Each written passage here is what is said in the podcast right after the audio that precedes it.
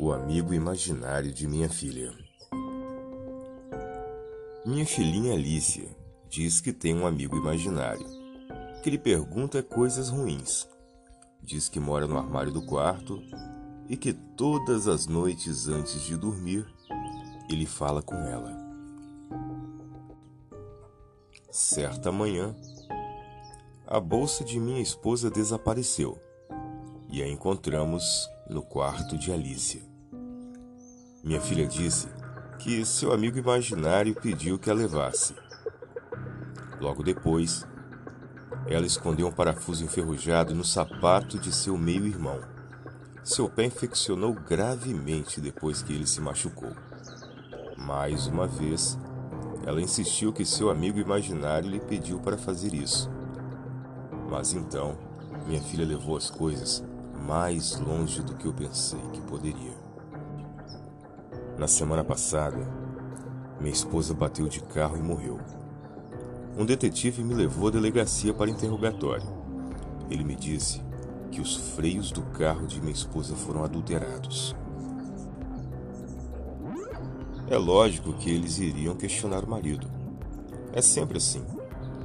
Mas não fiz e eles perceberam que eu estava dizendo a verdade. No fundo da minha alma, eu sabia quem realmente tinha sido. Minha filha perturbada. Quando os detetives me perguntaram se eu conhecia alguém que poderia querer fazer isso com minha esposa, respondi que não, porque eu não podia, não queria perder minha filha. Agora, Estou sentado no meu quarto sozinho. Minha esposa está no túmulo e seu filho voltou a morar com o pai.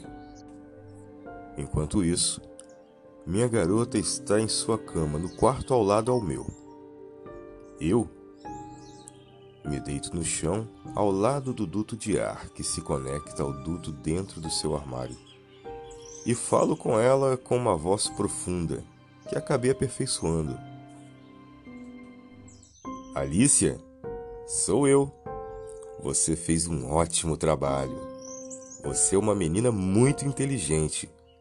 Agora, você e seu pai poderão viver confortavelmente, sem a chata da sua madrasta e seu filho ingrato. Acredite em mim, você será muito mais feliz agora.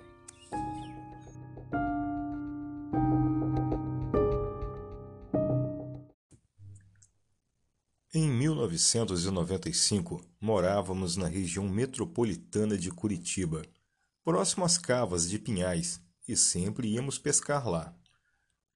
Era final de fevereiro e fomos pescar nas cavas de areia. Estávamos felizes por ter pego vários peixes e decidimos ficar até a noite. Fizemos uma fogueira e, quando era aproximadamente umas 21 horas, vimos do outro lado do rio uma figura nos observando. Não conseguimos ver o que era, mas notamos que estava impaciente do outro lado da margem de um riacho que também deságua nas cavas. Ficamos com medo de ser alguém de uma fazenda que tinha na região e as pessoas de lá não gostavam que pescasse naquela área. Decidimos então ir embora e, quando nos levantamos para pegar as coisas, vimos aquela figura correr na margem do riozinho. Largamos tudo e corremos em direção à linha férrea. Ouvimos um barulho de algo caindo na água e seguimos correndo até a linha.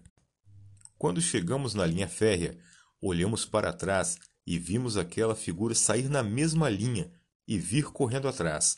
Por sorte, havia um bairro chamado Capoeira Grande ali e chegamos na entrada desse bairro, onde estava parado um senhor com um caminhão.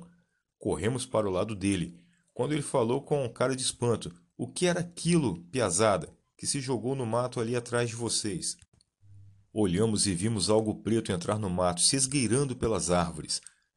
Seguimos para nossas casas apavorados. Após chegar em casa, não falei nada para minha mãe na época e fui tomar um banho e jogar o meu Super Nintendo. Ouvi algo na frente da casa e logo em seguida na porta. Chamei minha mãe e olhamos na maçaneta da porta e ela se movia devagar. Nesse instante, os dois cachorros que tínhamos voltaram da rua, pois não tinha muro na nossa casa, assim como na casa das vizinhas, e começaram a atacar o que estava ali. Ouvimos gritos, latidos, rosnados e um barulho de algo quebrando o mato no bosque que tinha atrás da casa. Ficamos com medo e não saímos para ver o que era.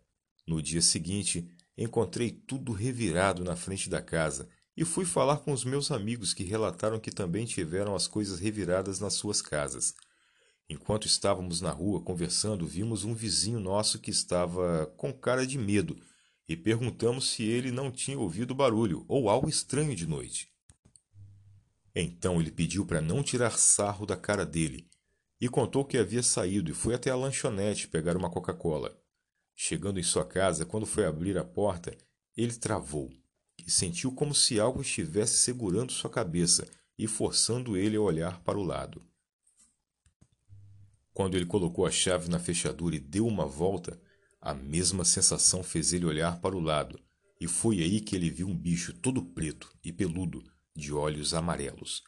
Segundo ele, era como um macaco, porém com uma cara mais achatada, e estava mostrando os dentes para ele e vindo em sua direção lentamente. Disse que o olhar do bicho fazia ele ficar travado, mas com esforço abriu a porta e se jogou para dentro e passou as trancas na porta. Se mijou todo de medo. Ficou quieto e escondido atrás do sofá e viu que aquilo forçava a porta dele até que parou. Então ele foi olhar na janela e deu de cara com o bicho olhando para dentro da casa. Ele correu para o banheiro e se trancou lá até que decidiu olhar pela janela de volta e viu o bicho indo na direção da minha casa. No dia seguinte, pensamos em ir buscar as nossas coisas de pesca, mas como tinha aula, fomos mais tarde. Quando pegamos as coisas e decidimos voltar, vimos uma Kombi parada na margem de uma cava de areia. Quando um senhor já de idade saiu dela e começou a tirar os calçados e também a camisa. De repente, ele nos viu e gritou: Sumam daí! Aí não é lugar para vocês! Saímos correndo para casa de volta pela linha férrea. Novamente aquela figura surgiu nos trilhos do trem e correu em nossa direção. Corremos até o bairro Capoeira Grande e não vimos mais aquilo vindo atrás. Seguimos pela estrada, que era bem iluminada, mas sempre tendo barulhos pelos matos que seguiam a estrada. Chegamos em casa novamente tarde da noite. Ouvimos barulho e os cães bravos atacando alguma coisa. Passou um tempo e tudo ficou calmo, até que ouvimos tiros um pouco longe dali. No outro dia, no antigo bar da Dona Teresa, um senhor estava contando que tinha atirado em um lobisomem. Segundo ele, o bicho já tinha vindo algumas vezes matar as galinhas dele e que ele sabia quem era o tal lobisomem. Segundo ele, era um senhor que vivia na Capoeira Grande em uma casinha no meio do mato e já fazia tempo que ele atacava os bichos por ali, galinhas, porcos, etc. Até hoje não sabemos o que era aquilo. Apenas ouvimos histórias de que esse homem estava machucado e todo cheio de sangue no dia seguinte, mas ninguém soube dizer para onde ele foi, pois sumiu da casa onde morava. Não sei dizer se realmente é o tal lobisomem que nos perseguiu ou se era outra coisa, pois não ficamos frente a frente com nosso vizinho.